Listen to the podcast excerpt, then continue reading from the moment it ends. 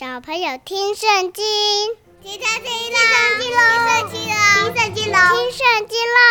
Open your eyes and ears，有趣的圣经故事来喽！Let's begin。Hi everyone, my name is Teacher Winnie and welcome back to 小朋友听圣经 where I tell you stories of the Bible and at the same time you get to learn a little bit of English. All right kids, we are back for another episode of 小朋友听圣经. You know what time it is? It's story time. And I surely hope that all of you come join us every time for some awesome Bible stories. 又到了小朋友听圣经的快乐时光啦！ 希望大家每周都有跟我们一起听故事、读圣经哦。维尼老师会很开心，上帝也会很开心哦。Alrighty, kids, we are back here today to continue to talk about the story of Moses.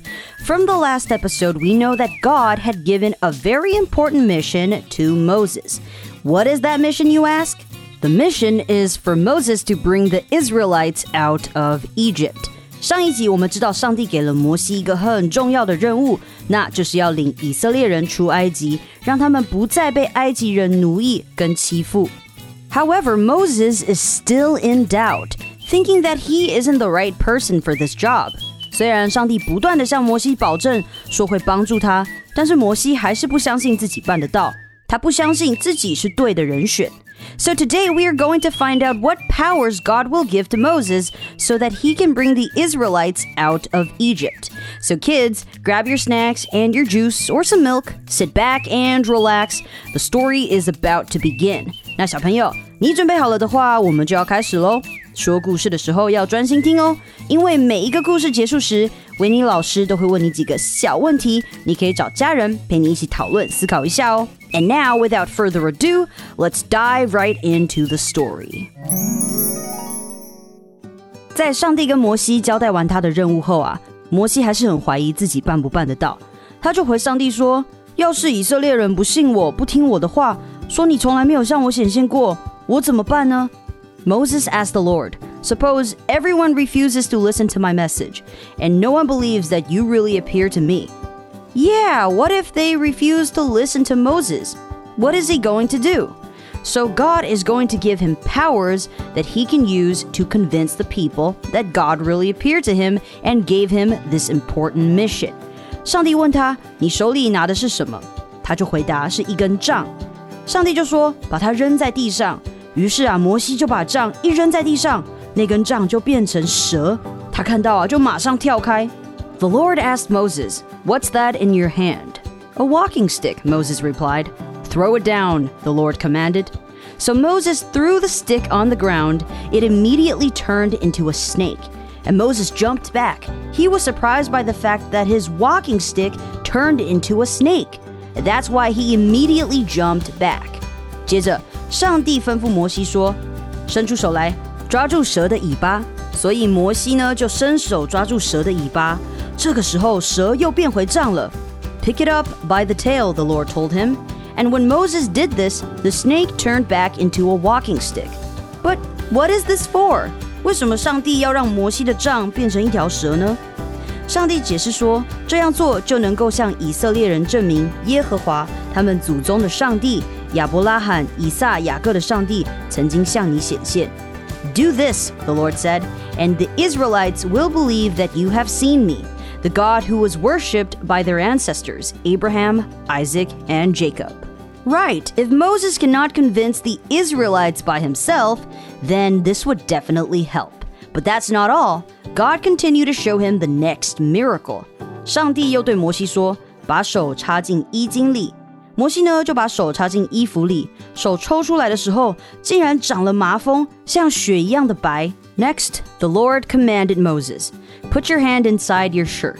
Moses obeyed, and when he took it out, his hand had turned white as snow, like someone with leprosy. 如果有人患有麻风这个疾病的话，他就会长很多疹子或是斑块，是很严重的一种皮肤病。这个时候啊，上帝就跟他说：“好， 现在再把手插进衣襟里，摩西就照着做了。这次再抽出来，他的手就已经复原了，完全没有任何一点麻风的踪迹。Put your hand back inside your shirt, the Lord told him. Moses did so, and when he took it out again, it was as healthy as the rest of his body. 上帝说：“他们若不信你所说的，或不信第一个神机，这一个神机一定能使他们幸福。 如果这两个神迹还不能使他们信服，他们仍旧不听你的话，你就取一点尼罗河的水泼在地上，水就会变成血。Then the Lord said, If no one believes either of these miracles, take some water from the Nile River and pour it on the ground. The water will immediately turn into blood. 上帝给了摩西很多的能力，为的是要让以色列人能相信他所说的话。不过，有了这些能够证明上帝向摩西显现的能力，摩西还是很担心，很怀疑自己是否能够达成这个任务。他还是不相信自己的能力。Moses is still in doubt even after these powers that God had given to him. 摩西啊，就对耶和华说：“主啊，求求你不要差遣我，因为我并不是一个能言善道的人，我很不会说话，一直以来都是这样，现在也还是一样，因为我拙口笨舌的。” Moses replied, "I have never been a good speaker. I wasn't one before you spoke to me, and I'm not one now. I am slow at speaking, I can never think of what to say. 耶和华对他说：“谁造人的口呢？谁使人口哑、耳聋、目明、眼瞎呢？岂不是我耶和华吗？现在你就去吧，我会帮你讲话，我会告诉你该讲什么。” The Lord answered, Who makes people able to speak, or makes them deaf or unable to speak? Who gives them sight or makes them blind? Don't you know that I am the one who does these things? Now go, when you speak, I will be with you and give you the words to say. 上帝都说会告诉摩西应该要说什么了，这样摩西应该没有任何的疑虑跟担忧了吧？结果想不到摩西还是求上帝不要派他去。摩西回答：“不，主啊，请差遣别人去吧，不要派我，派别人去啦。” Moses begged, "Lord, please send someone else to do it." Hmm. Why is he still trying to run away from his duty? Why is he still asking the Lord not to send him? 摩西现在感觉好像已经有点在逃避喽。这个时候啊，上帝终于生气了。上帝说：“你不是有一个哥哥利未人亚伦吗？我知道他很有口才，他正出来迎接你，他一定很高兴看见你。你就告诉他该说什么，我会赐给你和他口才， 我会教导你该做什么，他会做你的发言人，替你向民众说话。”而你就指示他应该说什么。你带着这根杖，因为你将用它来行神迹。上帝替摩西找了一个发言人，一个伙伴。呃，两个人一起就没那么难了吧？The Lord became angry with Moses and said, "What about your brother Aaron? I know he is a good speaker. He is already on his way here to visit you, and he will be happy to see you again. Aaron will speak to the people for you, and you will be like me, telling Aaron what to say." I will be with both of you as you speak, and I will tell each of you what to do. Now take this walking stick and use it to perform miracles. With the help of the powers God gave Moses and Aaron coming along, Moses finally took the job and went back to his father in law to tell him that he needs to go. 终于啊，摩西接受了这个任务， 他就回到他岳父那里，要告诉他他即将要离开，回到埃及了。于是呢，摩西就回到他岳父那里，对他说：“请让我回埃及去看看我的亲属是否还活着。他的岳父同意了，就跟他道别说：“你去吧，祝你一切顺利。” Moses went to his father-in-law and asked, "Please let me return to Egypt to see if any of my people are still alive." All right, his father-in-law replied. I hope all goes well. 于是呢，摩西带着他的妻子和两个儿子，叫他们骑上驴，准备向埃及出发。他手里拿着上帝要他带的杖。so Moses put his wife and sons on donkeys and headed for Egypt, holding the walking stick that had the power of God. 前往埃及的路上，上帝对摩西说：“回到埃及后，你一定要在埃及王面前行我给你能力去行的各样神迹。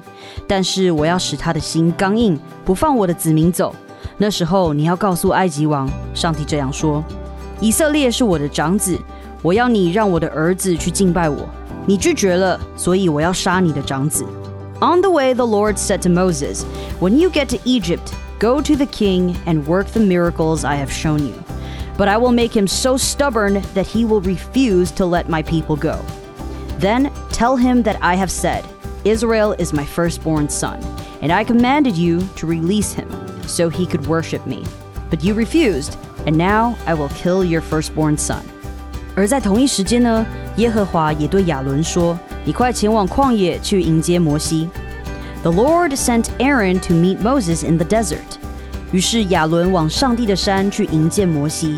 亚伦一看见摩西，就上前亲他。So Aaron met Moses at Mount Sinai and greeted him with a kiss. 两人碰面后，摩西把上帝要他到埃及去做的一切事，包含他要讲的话，还有他要行的神迹，都告诉亚伦。Moses told Aaron what God had sent him to say. He also told him about the miracles God had given him the power to perform. They are now ready to go to the leaders of Israel. 于是摩西和亚伦到埃及去，他们召集了以色列的长老们。 等到大家都到齐后，亚伦就把上帝告诉摩西的话都告诉他们。摩西也在人民面前行了上帝要他行的神迹。人们看见后就都相信了。他们一听见上帝眷顾他们，也知道他看见他们受虐的情形，就都跪下敬拜，因为他们终于要脱离苦难了。Later, they brought together the leaders of Israel, and Aaron told them what the Lord had sent Moses to say. Then Moses worked the miracles for the people, and everyone believed. They bowed down and worshiped the Lord because they knew that He had seen their suffering and was going to help them. Yes, and this is where we end our story today. 不过，摩西和以色列人们出埃及的故事才正要开始。There's more to come. Okay, so we finished the story today, but don't go yet. It is now time to learn some vocabulary. 好，那让我们一起来复习一下今天故事里有讲到的英文单词，好吗？一起来学习哟。那听完今天有提到的单词以后啊，维尼老师会给你几个可以思考的小问题，你就可以跟爸爸妈妈或是家人一起来讨论喽。对了，我们在复习今天用到的单字时，维尼老师也会再跟大家小小的复习一下今天的故事哦，所以一定要仔细听哦。So let's take a look at these vocabulary. Now the first one is refuse. Refuse 拒绝。摩西就跟上帝说：“万一以色列人拒绝听他的话呢？拒绝相信他怎么办？What if they refuse to listen to me？”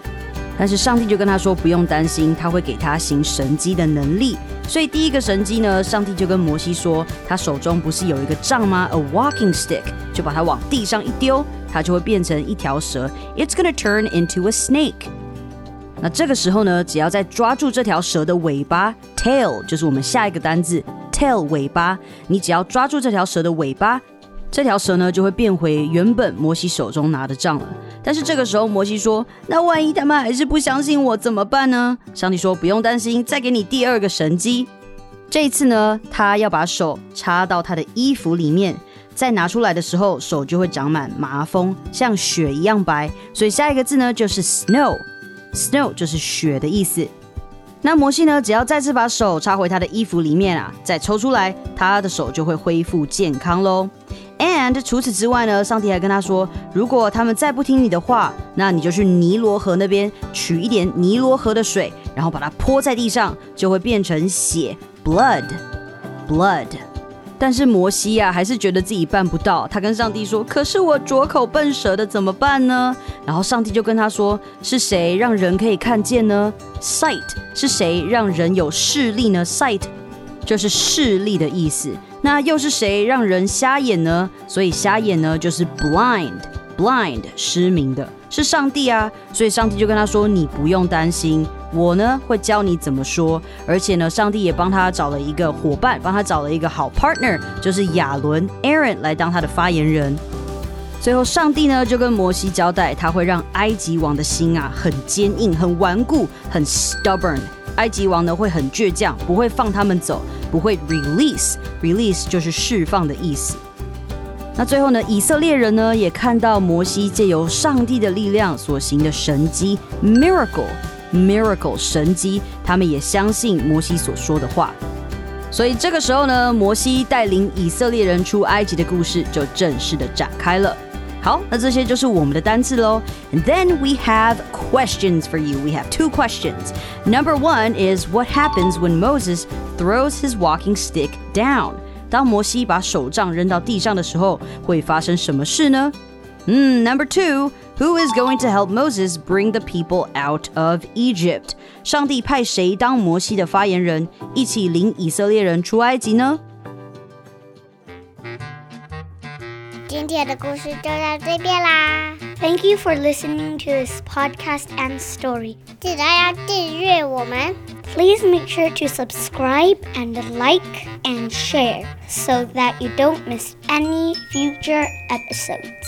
也不要忘记分享给你的朋友，让更多人可以听到好听又有趣的圣经故